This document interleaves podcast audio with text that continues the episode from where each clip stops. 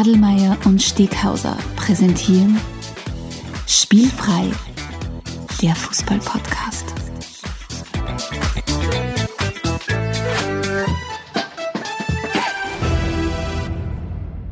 Herzlich willkommen zu einer neuen Folge von Spielfrei, dem Fußball-Podcast direkt aus Graz. Und neben mir, who could it be? BGG de la Podcast Liga und One Take Wonder Stefan Adelmann. Hallo und herzlich willkommen. Schönen guten Morgen. Danke für die wie immer nette Einleitung, mein Freund. Ich hatte ja heute ein bisschen im Gegensatz zu unseren Hörerinnen und Hörern, höre ich dich heute ein bisschen gedämpft. Das liegt daran, dass zwischen uns eine Wand steht. Mhm. Wir versuchen natürlich alle, alle Richtlinien einzuhalten, die es einzuhalten gilt. In diesem Sinne möchten wir uns auch für das wunderbare Podcast-Studio bedanken, das uns der Robert gestern schon zur Verfügung gestellt hat. Und wie man sieht, es hat sich einiges getan. Wir sind im neuen Gewand Perfekt. und ich finde es extrem cool. Also bin sehr happy. Für alle, die uns äh, auf Spotify und wo auch immer zuhören, wenn sie sagt, oder wenn, wenn der Alex sagt, wie ihr seht, ähm, falls ihr es noch nicht mitkriegt habt, es gibt unseren, unseren Podcast auch als Videopodcast auf YouTube. Also Yes, falls yes. ihr mal äh, reinschauen wollt, wie wir beiden, wie, wie wir beiden ausschauen, was wir für lustige Frisuren haben, ähm, beziehungsweise ob wir Frisuren haben, in welchem Studio wir sitzen und, welche überhaupt Bärte. und was mit unseren Bärten überhaupt, was es mit unseren Bärten auf sich hat, Ja. dann ja, schaut einfach mal auf YouTube vorbei. Und wenn wir schon bei Shameless Plugs sind, äh, auf unserer Website gibt es auch einen Newsletter, direkt auf spielfrei.at. der heißt nicht rechten Seite. Newsletter. Der heißt natürlich nicht Newsletter, das ist der Steilpass und ist kein Newsletter, sondern äh, etwas, wo man über E-Mails benachrichtigt wird, wenn es bei uns neue Podcast-Episoden gibt oder wenn sie sonst was Genau. tut. Und für alle die, die vielleicht, auch nicht, also wie wir, nicht unbedingt hundertprozentig zufrieden sind mit dem, wie das auf Social Media so läuft, da kann man sich einfach eintragen, man kriegt es dann zugeschickt und braucht sich nicht wundern, dass jetzt schon viele neue Episoden gewesen sind und man es nicht mitkriegt. Genau. Genau. Die spoilern euch nicht versprochen, sondern liefern, liefern euch regelmäßig zusammengefasst ja, ein Update, was es so gibt. genau. Du, und dann habe ich ein bisschen ausgeschaut in die Fußballwelt und das sind mir ein paar Mhm. lustige Sachen untergekommen.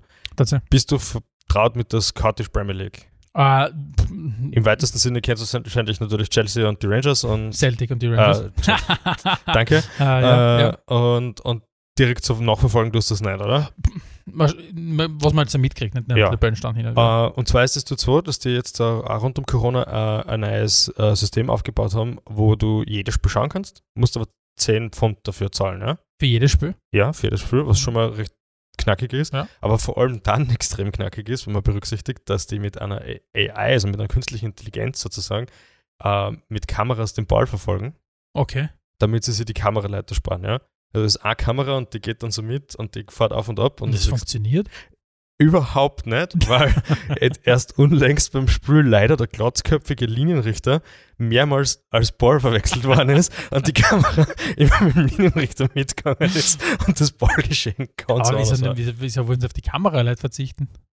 What, Ja, ich glaube, das ist so einfach so ein System, das, weißt du, die, die schottischen Stadien sind Ja. nicht so groß, das kannst du relativ schnell aufbauen, das ist recht Ja. mobil und sollte funktionieren, tut es aber nur, wenn der Schiedsrichter auch einen Ja, Kopf hat. du musst sagen, unter dem Begriff künstliche Intelligenz kannst du halt echt alles vermarkten im Moment. ja, ah, du kannst auch unter dem Begriff normale Intelligenz alles vermarkten.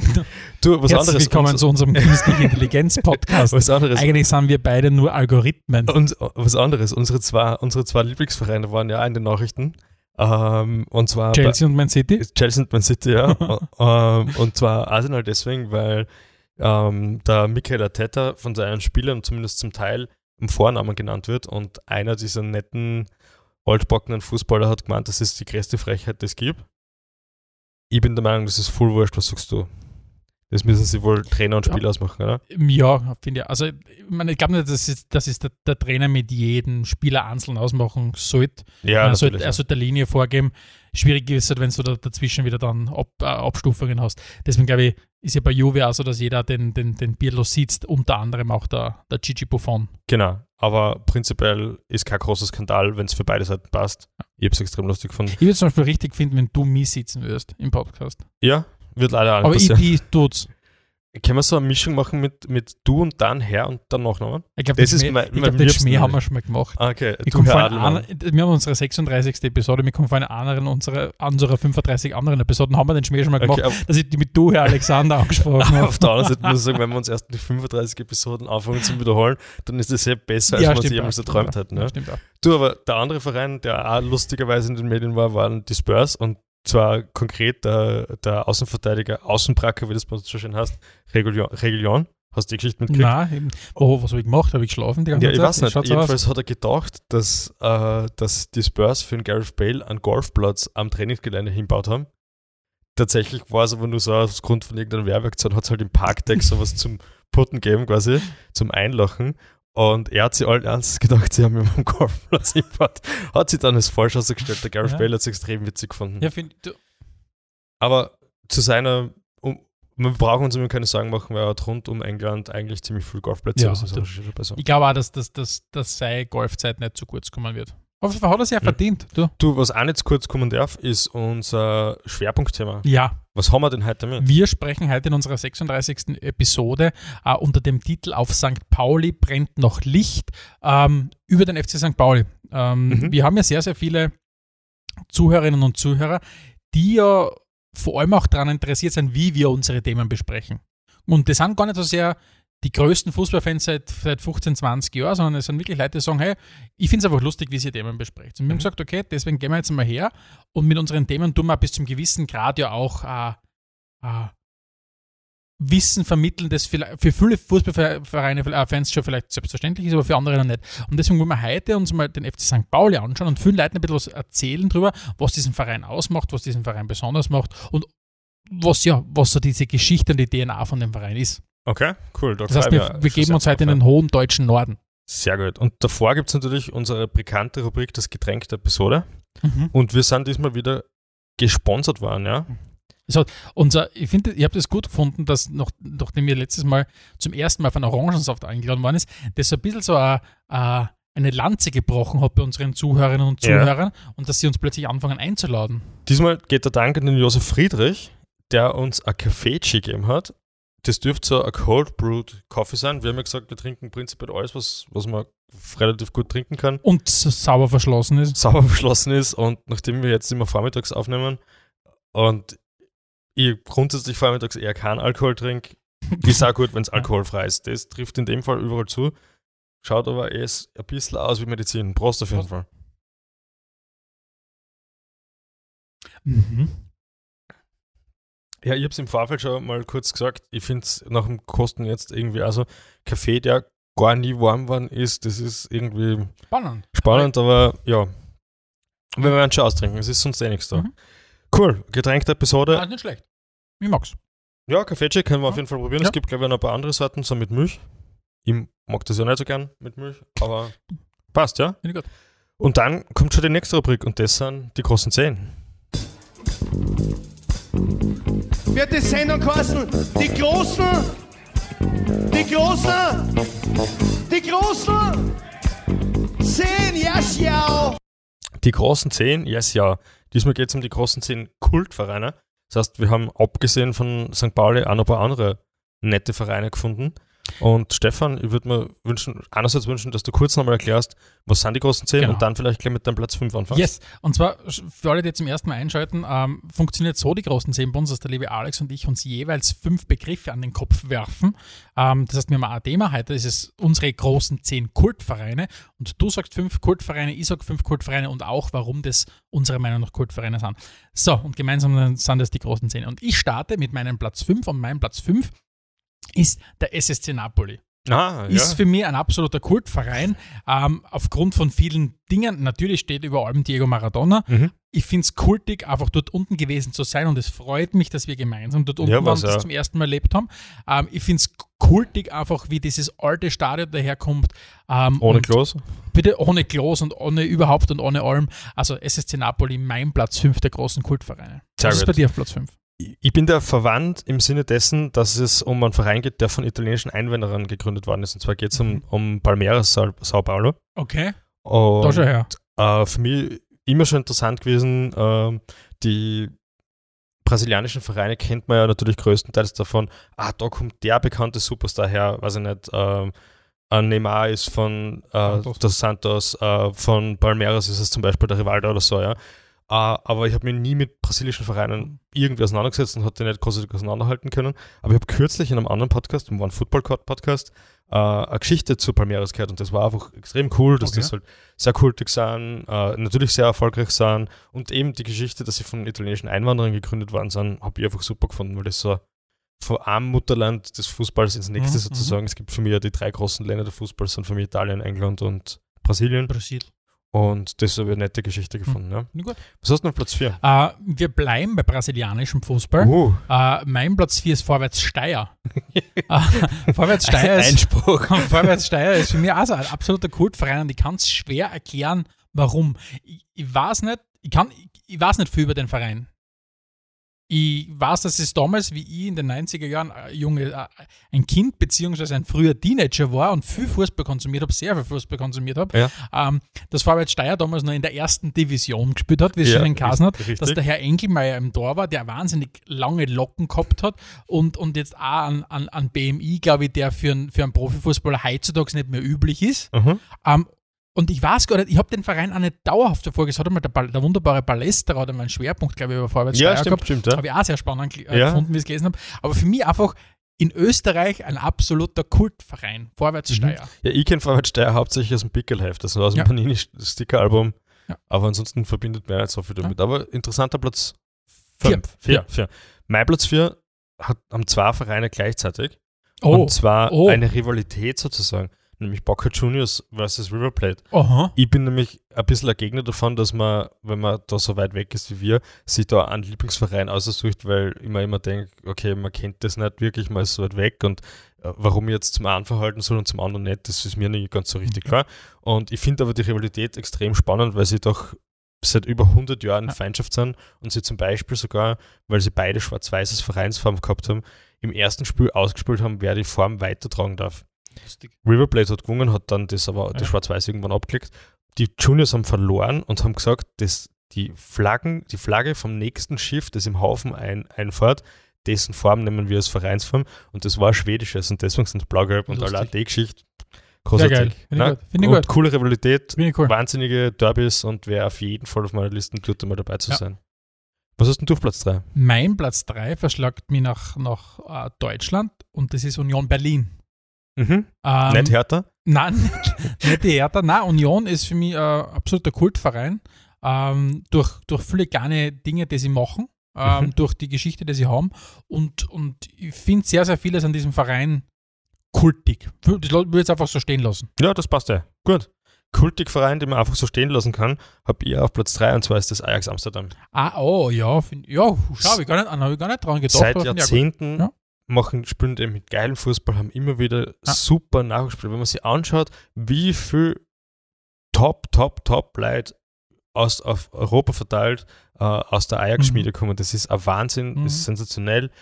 Vor zwei Jahren in der Champions League bis ins Halbfinale gekommen mit einer sensationellen Mannschaft, super Fußball gespielt, Traum, Halbfinale gegen die Spurs. Mhm. bisschen unglücklich verloren gegangen für Ajax, aber sensationelle Leistung und die Top-Lights sind dann gegangen zu Juve, zu Barcelona, Wow. wie es halt so üblich ist. Also Ajax auf Ja, Platz das 3, finde ja. ich Sehr gut. Platz 2. Mein Platz 2 und ich bleib, oder bin wieder in Österreich, ähm, das ist der Wiener Sportclub.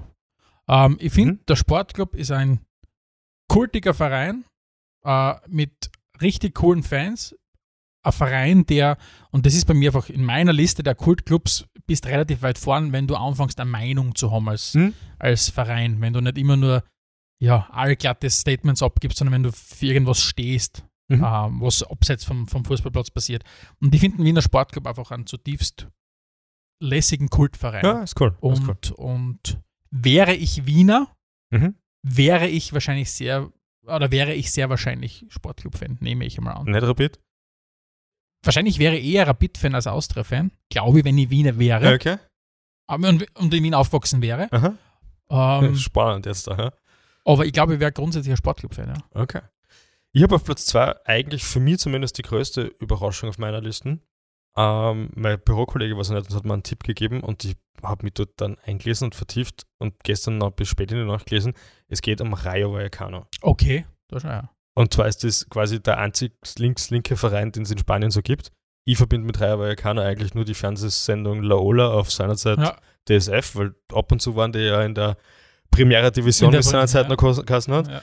Aber die haben, das ist das, dieser, die haben so viel gemeinsam mit Ja. St. Pauli. Das ist egal, ob das jetzt da um, die haben Regenbogen-Trikots gehabt, die haben Regenbogen-Schnürsenkel gehabt, äh, äh, kämpfen gegen Rassismus, kämpfen gegen, äh, gegen alles, wo, wogegen St. Pauli kämpft in dem Sinn. Also Sexismus, alles, alles drinnen.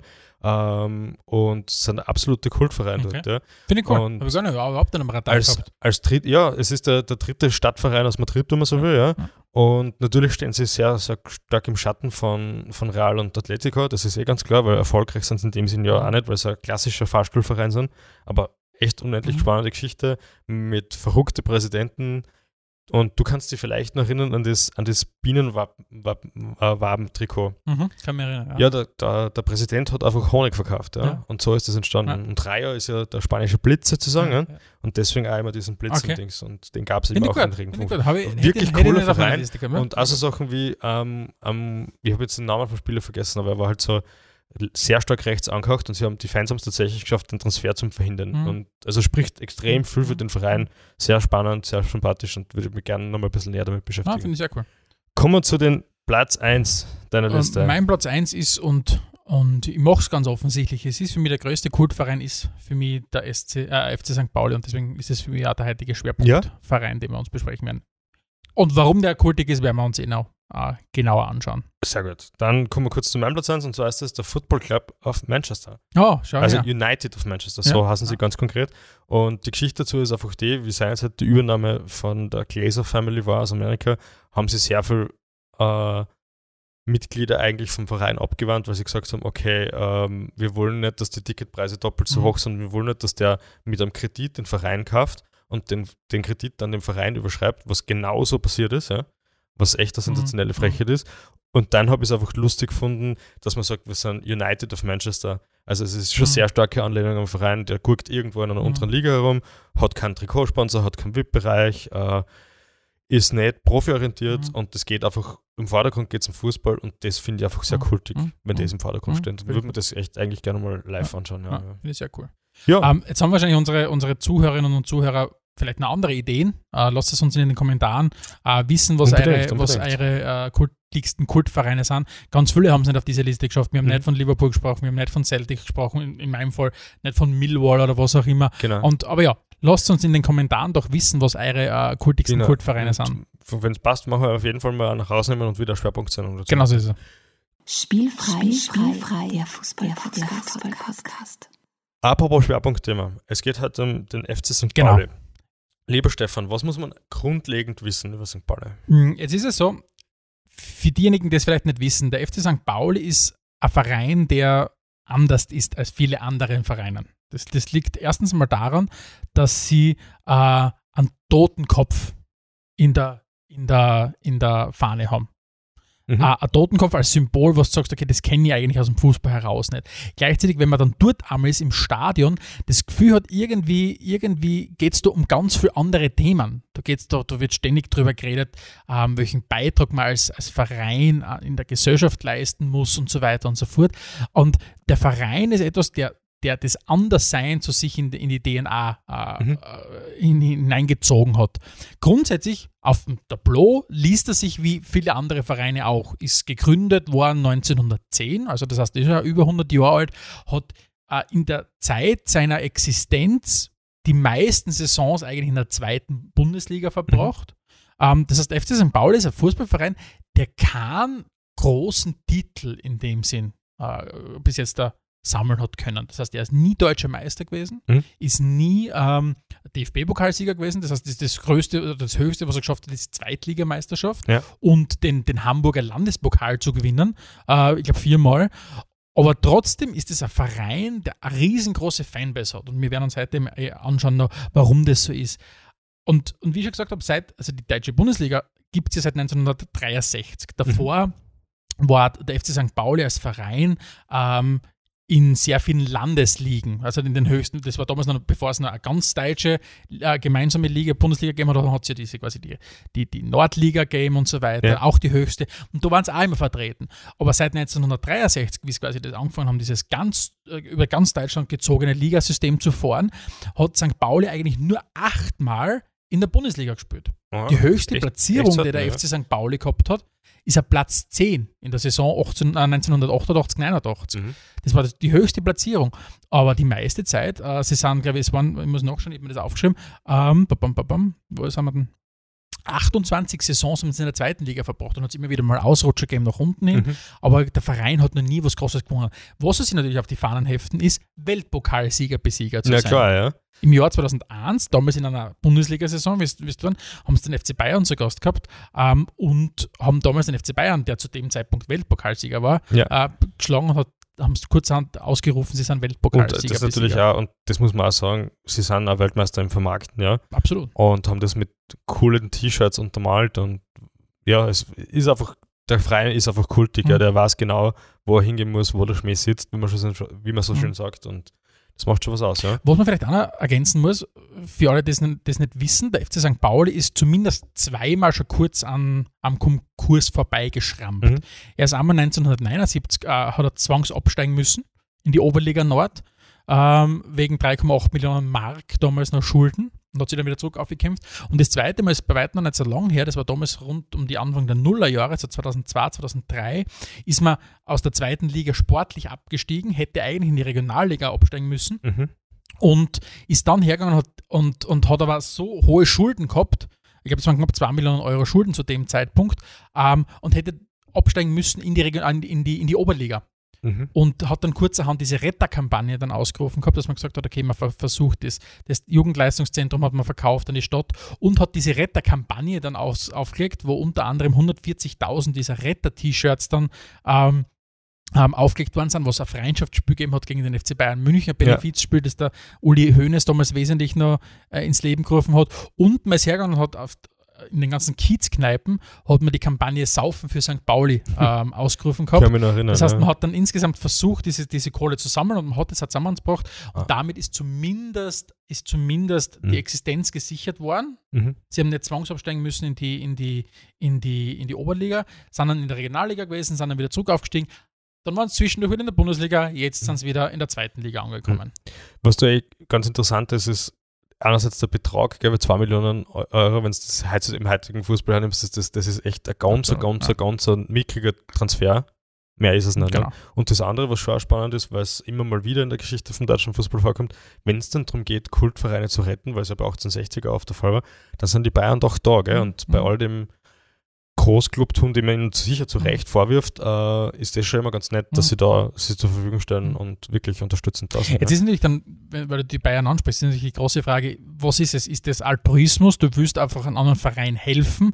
Oder ist natürlich bis zu einem gewissen Grad ein Eigeninteresse drinnen? Oder wahrscheinlich wird es, wahrscheinlich ist eine Mischung aus beiden sein, Mhm. dass man sagt, natürlich profitiert der FC Bayern insgesamt, wenn er eingebettet ist in einer Marke deutscher Fußball, der Ecken und Kanten hat, der was hergibt und so weiter. Und Ganz natürlich, klar, wenn ein Verein wie der FC St. Pauli, und warum der so besonders ist, reden wir jetzt eh noch äh, in weiterer Folge drüber, wenn der wegfallen würde, dann fällt natürlich auch dem deutschen Fußball und damit ultimativ dem FC Bayern ein bisschen was. Ganz Auch klar. wenn er gar nicht gegen den FC St. Pauli antritt. Aktuell zumindest nicht, ja. Aktuell zumindest. Aber jetzt, Du bist schon, du hast das schon kurz angeschnitten. Was, zeichnet den Verein aus? Wa- Was ist das Besondere an St. Pauli? Ja, wir müssen uns eins vor Augen führen. Du hast mit dem FC St. Pauli einen Fußballverein, der 110 Jahre alt ist. Und ich möchte jetzt den FC St. Pauli auch, falls uns wer zuhört vom FC St. Pauli und äh, aus, dem Ökosystem, nicht reduzieren auf den Fußball. Der FC St. Pauli oder der, der, der Sportclub hat 22 Abteilungen. Ja, hab Darts angeschaut. angefangen, über spannend, Basket, ja. was, also viel, Schiedsrichter zum Beispiel. Full ja. Fülles, genau, Mhm. genau so ist es.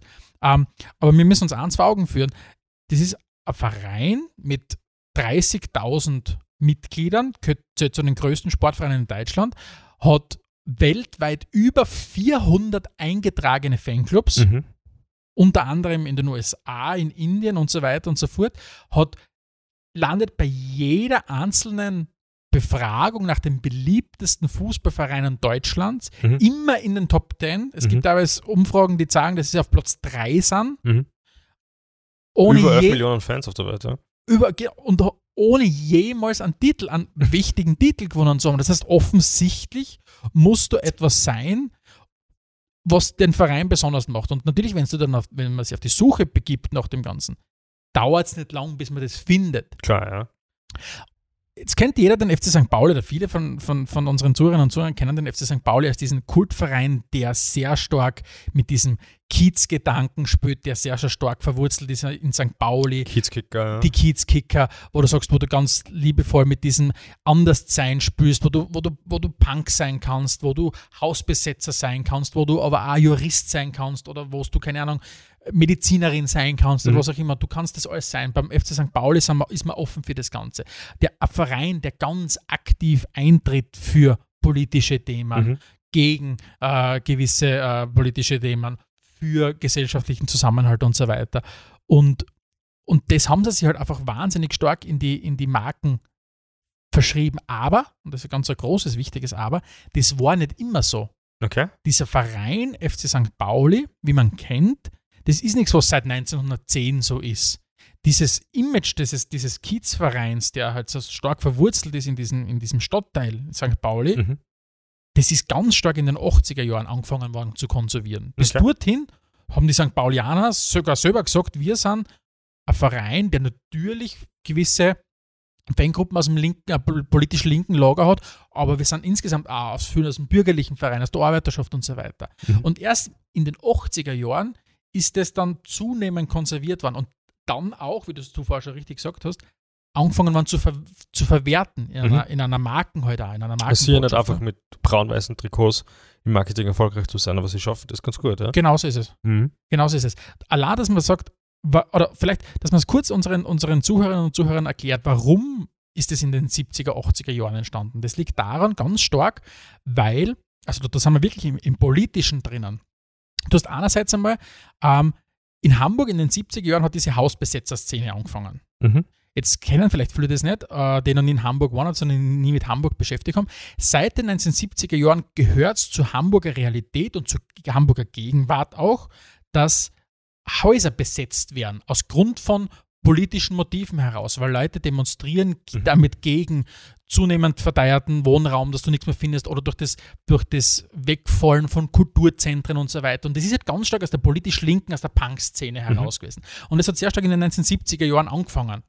Und, und plötzlich ist, hat dann diese angefangen, so in den 70er, 80er Jahren, diese, diese Synergie aus dieser linken politischen Klasse, die zunehmend dann auch den Fußball für sich entdeckt haben Okay. und dann immer stärker reingewachsen sind in den ganzen Fußball und dann natürlich auch Leute erkannt haben, okay, das funktioniert einfach, weil wir Meinung haben mit unserem, mit unserem Mhm. Verein. Dann hast du gleichzeitig natürlich St. Pauli als, als Stadtteil, wo sehr viele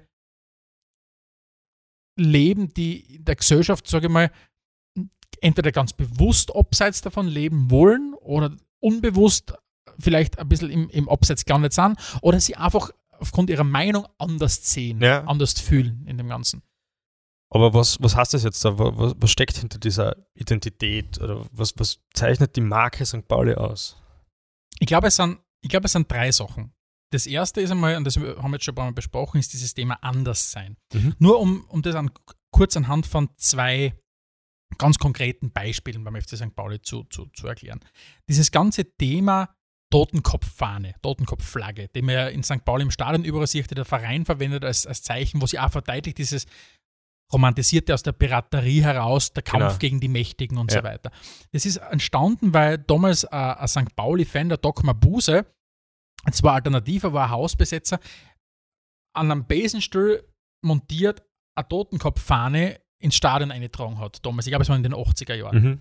Und immer jedes Mal gekommen ist mit, diesen, mit dieser, mit dieser Besenstuhl, mit der Fahne drauf. Und es hat immer mehr, immer mehr Nachahmer gefunden.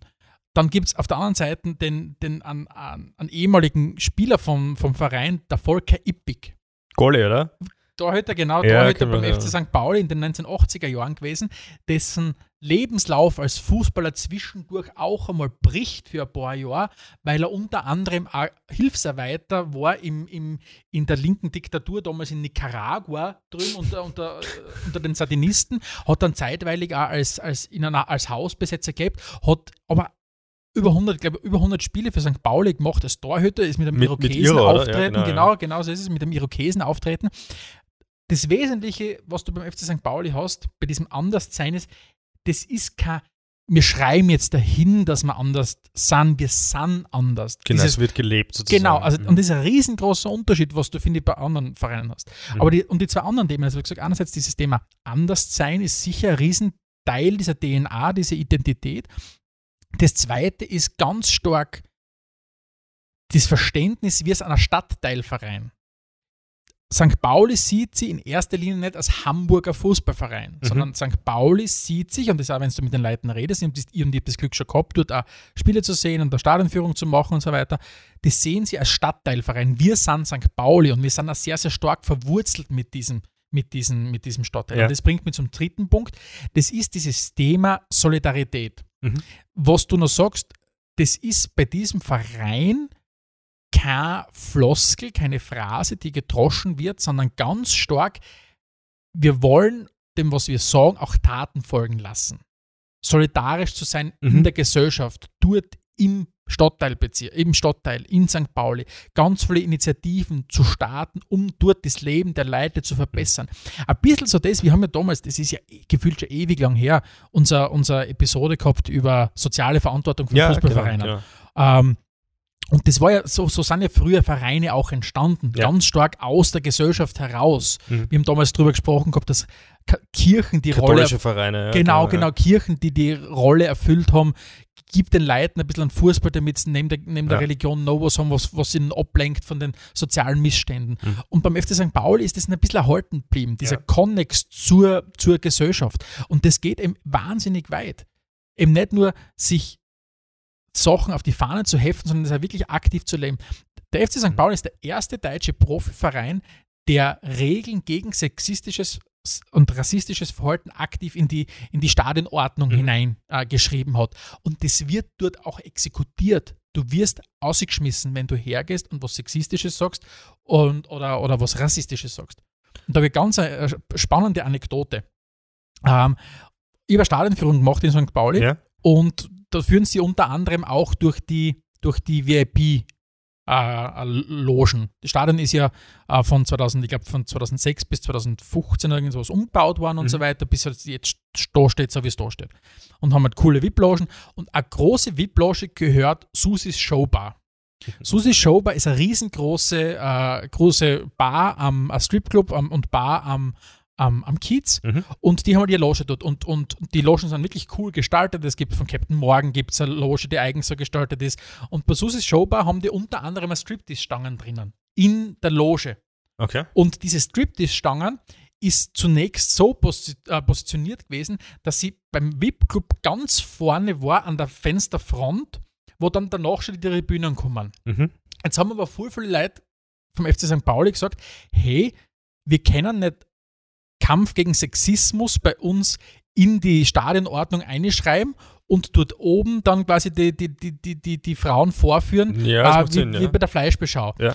Aber dann hat man sich äh, meines Erachtens dann wieder mit Fingerspitzengefühl eine interessante Lösung überlegt. Und zwar hat man gesagt, okay, wir wollen sie jetzt aber auch unserem Sponsor nicht nehmen, die Möglichkeit, äh, die, die Striptease-Stangen drinnen zu haben. Und man hat es einfach von, von, von der vorderen Front, vom Fenster, zurückversetzt an die, an die Wand ganz hinten. Das heißt, Okay. die Striptease-Stangen ist noch immer drinnen. Ja. Es wird dort noch immer getanzt während den Spielen drinnen. Aber es steht nicht mehr ganz vorne an der Fensterfront, dass du es von überall im Stadion siehst, Ja. sondern ganz hinten drin Okay, im VIP-Club. Ja, das Spannende ist ja für mich bei dem Engagement, das du angesprochen hast für St. Pauli, und natürlich ist es sehr stark auf diesen Bezirk Mhm. äh, konzentriert, aber für mich die beeindruckendste Geschichte rund um, um das Engagement bei den Recherchearbeiten war die Geschichte von Viva Con Agua. Mhm. Äh, St. Pauli war auf Trainingslager in Kuba, glaube ich, Mhm. und haben einfach mitgekriegt, okay, die haben da zu kämpfen, sauberes Trinkwasser zu kriegen. Und sind dem Ganzen nachgegangen, haben recherchiert, haben gesehen, okay, das ist ein Thema, das betrifft extrem viel und haben diese Initiative wie Wiener, Viva Con Agua de St. Pauli Mhm. gegründet, wo sie einfach dafür eintreten, dass sie das Leid auf der Welt freien Zugang zu trinkbarem Trink äh, Wasser haben. Mhm. Ja? Und wenn man sich anhört, was ein Nestle-Konzern zum Beispiel sagt, dass das Recht auf Wasser kein Grundrecht sein Mhm. sollte, dann braucht es solche Initiativen. Und das ist eh traurig, dass unter Anführungszeichen nur St. Pauli bei sowas Mhm. dahinter steht, weil würden die großen Vereine aufspringen, hätte man da ganz anderen Druck Mhm. dahinter. Ne? Mhm. Aber nichtsdestotrotz, so eine globale Initiative mitten aus dem Kiez, Mhm. es ist einfach es ist einfach eine schöne Geschichte und das ist total unterstützenswert. Ich bin großer Anhänger von Viva Con Agua. Voll. Und war für mich überraschend, dass das für St. Pauli tatsächlich Ja, gegründet wurde. Ja. Es ist, es ist, wenn wir jetzt da wirklich einzeln eingehen würden auf all diese Initiativen, die der FC St. Pauli losgetreten hat oder unterstützt, würde es komplett den Rahmen dieser, dieser Sendung sprengen. Ich möchte nur ein paar Sachen äh, ansprechen. Das ist die, die Unterstützung der Initiative Laut gegen Nazis. Das ist herzugehen und äh, eine Musikschule zu, äh, zu betreiben, die St. Pauli Music School, äh, die in der Südkurve im Stadion ansässig ist, wo, du, wo du sagst, wo du Leuten, die sonst keinen Zugang zu Musikunterricht haben, Mhm. äh, die Möglichkeit gibst, äh, Musikunterricht äh, zu, zu konsumieren. Äh, Konzerte wer, werden organisiert. Jetzt da rund um die ganze, die Corona, die Aktivitäten während der Corona-Phase waren jetzt da wahnsinnig beeindruckend, wo der Verein hergegangen ist, Fuhr für Aktivitäten für, für zu Hause den Fans mitgegeben hat, Kinder zu unterhalten. Das, es gibt Kreuzworträtsel, es gibt die, die täglichen Challenges für Kids, das macht alles der Verein. Mhm. Oder herzugehen ähm, und äh, es gibt ein paar so wirklich das ist einerseits der Jan-Philipp Kaller, das ist richtig so eine Ide- Identifikationsfigur vom Verein. Und, und so ein Kretzel und Spüler haben jetzt da unter anderem so Versteigerungen durchgeführt, wo Mhm. wirklich so St. Pauli-Raritäten versteigert worden Okay. sind, um eben wieder Geld zu sammeln, das den Leuten im Kiez in St. Pauli zur Verfügung gestellt wird. Damit die Leute, dort leben einfach wahnsinnig viele Leute auf der Straße, weil sie ganz entweder unbewusst oder bewusst diesen Weg äh, äh, genommen haben und sich Mhm. dafür entschieden haben. Und die zu unterstützen, das heißt, diese, dieser Connex zur Gesellschaft ist nicht einfach nur ein hingeschriebener. Und Mhm. das machst du auch alles nur, wenn du das wirklich davon überzeugt bist. Mhm. Und natürlich zieht der FC St. Pauli dann auch Glory Hunter an. Brauchen Ja. wir überhaupt nicht reden. Ich bin auch jemand, der ich war einmal dort im, im Stadion, habe es mir angeschaut, beim, in einer Stadionführung, hab's mir, war, war, war beim Spiel dort und natürlich verfolge ich den Verein schon länger. Aber ich finde es einfach cool. Und das Wesentliche für mich ist, warum zieht so viel Leute an? Und das ist, weil du als Verein, und das, das ist ein Punkt, mit dem ich jetzt mit dir auch diskutieren möchte, ähm, weil der Verein Meinung bekennt. Mhm. Und wenn man jetzt den FC St. Pauli als Marken sieht, sehen wir in der Markenführung überall eine große Entwicklung. Und zwar, dass Marken immer stärker beginnen. Bei Nike sieht man es ganz, ganz stark in den letzten Jahren, Meinung zu haben. Mhm. Weil du ganz einfach sagst, in einer Schwarz-Weiß-Welt, und leider Gottes wir in vielen Bereichen eine Schwarz-Weiß-Welt, funktionierst du nicht mehr, wenn du keine Meinung beziehst Ja, als ja. Marke. Und der FC St. Pauli ist ja einer von wenigen Fußballvereinen, die ganz bewusst sagen, ja, wir sind ein, ein Verein mit politischer Meinung. Wo sie ganz viele Vereine ja immer herumwinden, Ja. Um na, die Politik hat mit dem, darf mit dem Fußball, mit dem Sport nichts zu tun haben. Wie, sie, wie siehst du das? Du hast ja, du hast ja sicher auch eine starke Meinung. bei Ja, ich meine, es kommt ja immer wieder von Seiten zu UEFA zum Beispiel der, der Hinweis, dass der Sport nicht politisch sein soll. Mhm. Und für mich ist das der größte Schwachsinn, den es gibt. Ja. Sport und im Speziellen natürlich Fußball, weil es so ein großer Sport, äh, Sportart ist, war immer politisch, ist jetzt politisch und wird immer politisch sein. Und das ist auch richtig so. Ja. Ähm, zu viele gesellschaftliche Ereignisse tra tragt der Fußball einfach mit und Mhm. ähm, dieses ohne Ecken, ohne Kanten, das glaube ich schon, dass das der UEFA sehr recht war, ja, weil ich glaube nicht, dass die UEFA der größte Fan von St. Pauli ist, aber das ist genau das, was wir nicht wollen. Also zumindest ich will es auf keinen Fall. Mhm. Ich brauche keine gewasserten Interviews von Spielern, die nichtssagend sind. Ich brauche keinen Verein, der nichtssagend ist, der sich zu Dingen, die in meiner Welt nicht verhandelbar sind, und Rassismus zum Beispiel ist so ein Thema, wenn ein Mensch dem anderen die Gleichheit abspricht, dann ist das keine Diskussionsbasis mehr für mich. Mhm. Da mag ich gar nicht weiter diskutieren, auf sowas mag ich gar nicht eingehen. Mhm. Und wenn sie es wenn sie's Vereine nicht schaffen, für, bei sowas klar zu positionieren, dann weiß ich, dass nur eins im Vordergrund steht und das ist möglichst viel Mhm. Kohle zu machen. Mhm. Und das ist mir schon seit Ewigkeiten ein Dorn im Auge. Ja.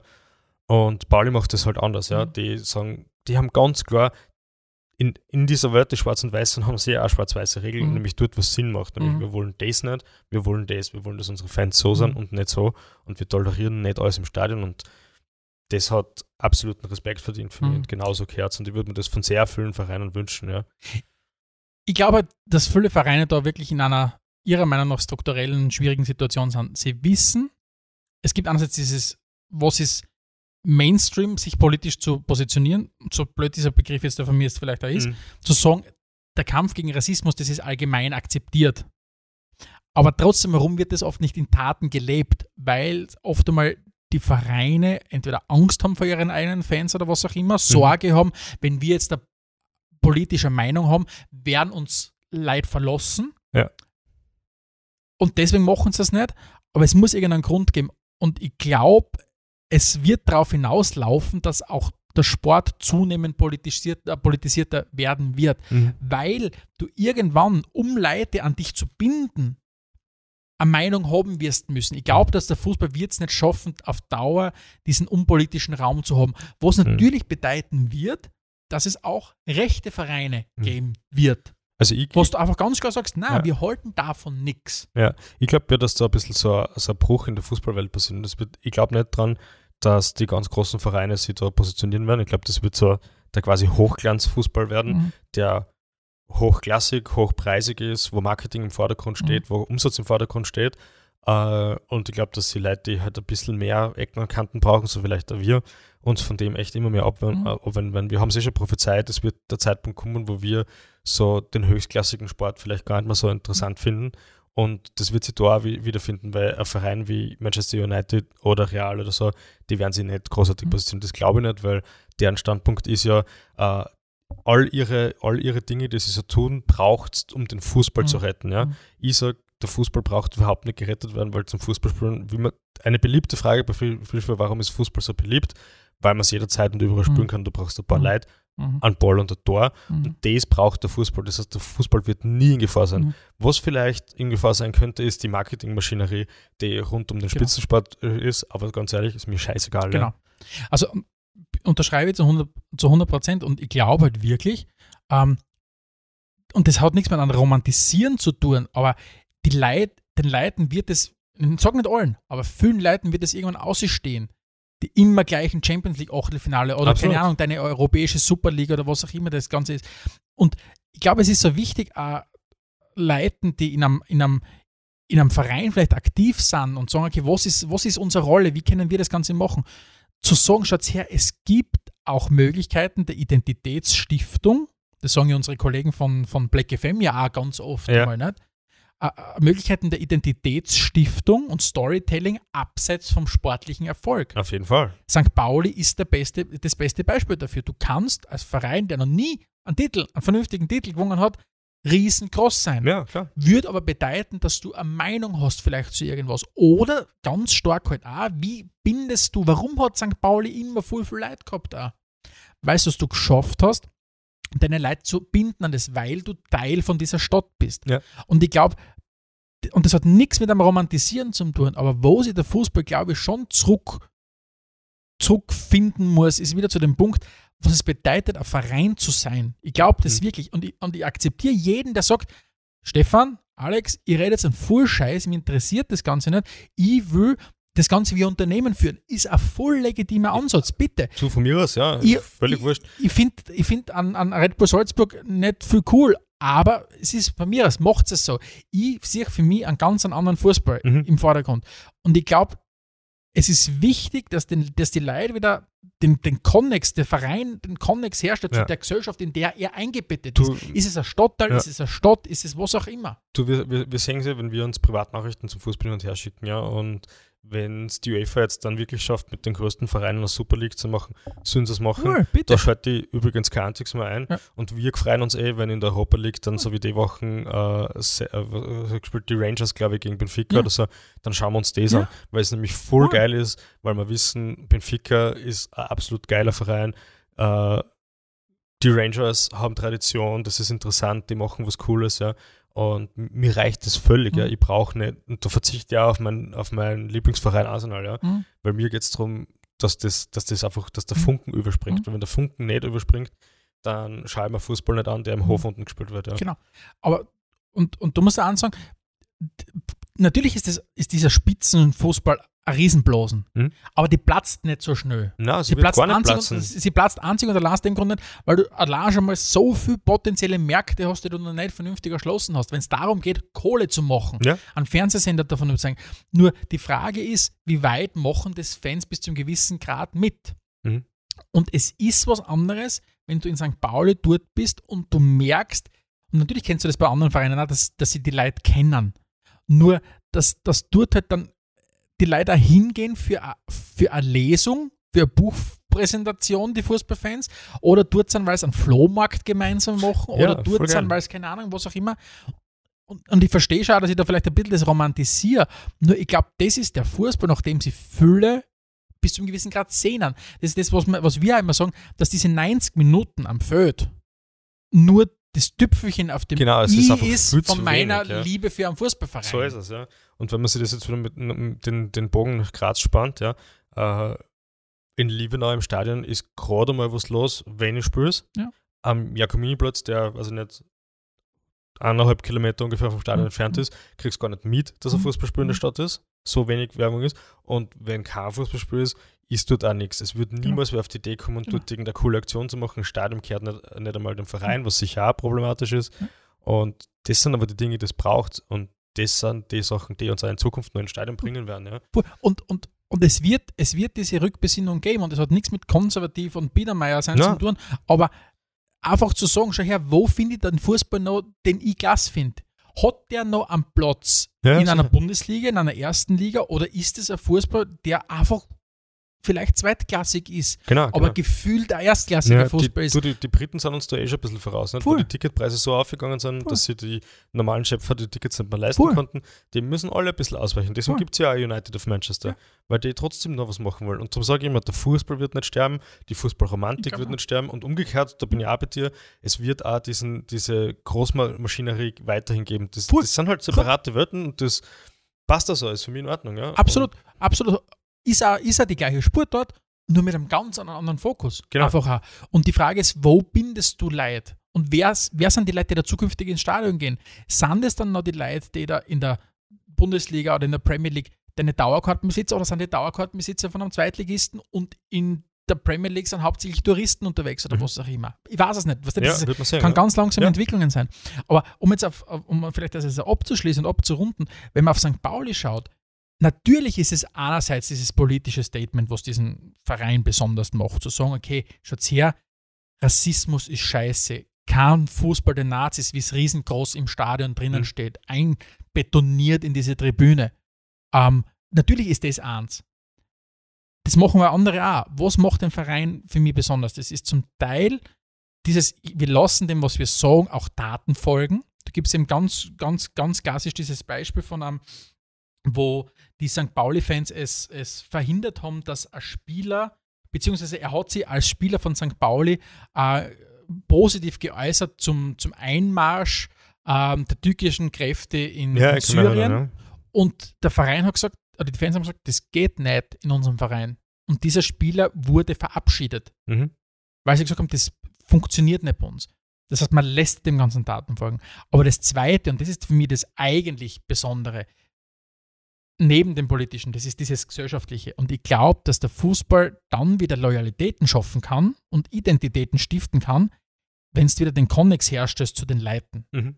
wenn du sagst, okay, ich bin vorher schon dort beim Stadion, weil das und das ist und nicht einfach nur, weil es darum geht, mit meinen Freunden zu reden, sondern weil uns der Fußballverein abseits vom Spiel nur Anknüpfungspunkte gibt in unserem Alltag, weil Mhm. sich der Fußballverein einbringt, weil der Fußballverein das und das macht. Ja. Und ich, ich- wichtig ist, ich glaube, es gibt einfach diese parallele Schiene, die, wo, wo Fußballvereine Bestimmt, Identität ja. stiften können, wo es dann nicht darum geht, ähm, wie viel, wie viel Punkt, wie viel Titel habe ich jetzt da gewonnen oder was auch immer. Und wir werden uns, wir werden uns sicher beide jedes Champions League-Finale auch in Zukunft anschauen. Gehe ganz stark davon aus, ja. Weil man einfach sagen, vielleicht okay, passt. mehr mit der Leidenschaft dabei sein, Genau. weil es uns vielleicht extrem wurscht ist, wer da spielt und wie es ausgeht. Ja. Aber schaust du das Achtelfinal-Hinspiel, keine Ahnung, Bayern gegen, gegen, oder nicht Bayern, sagen wir, keine Ahnung, City gegen, gegen PSG, schaust du das an, das Achtelfinal-Hinspiel? Weiß ich Weil ich nicht. nicht eine super Zeit habe, wahrscheinlich nicht. Ja, Ja, genau. ja. Und im Äh, besten Fall, weil ich zu dem Zeitpunkt beim anderen Verein bin, der es schafft, mich irgendwie anders zu erwischen, weil wir gerade eine Diskussionsrunde haben, das wir wäre das Ziel, ja. weil man gerade, keine Ahnung, irgendeine Spendensammlung auf, auf die Beine stellt für Leute in der, in der Gegend oder weil man gerade ein Schulprojekt unterstützt als Mhm. Verein. Aber ja, mal schauen, was hingeht, Ja. das Ganze. Cool, das, das war das Schwerpunktthema St. Pauli. War sehr, sehr spannend, was du da uns alles mitgebracht hast, was wir generell an Recherchesachen herausgefunden haben. Ähm, coole Episode, cooles Getränk der Episode, weil du es gerade nochmal anschaust. Ja. Ähm, ansonsten bleibt wie immer nur zu, der Hinweis, äh, Anregungen, Wünsche, Beschwerden eher nicht, an redaktion.spielfrei.at, das können wir da wieder einblenden. Und ansonsten schaltet das nächste Mal wieder ein, wenn es heißt Spielfrei, der Fußballpodcast direkt aus Graz. Ciao. Adelmeier und Steghauser präsentierten Spielfrei, der Fußballpodcast. Fußball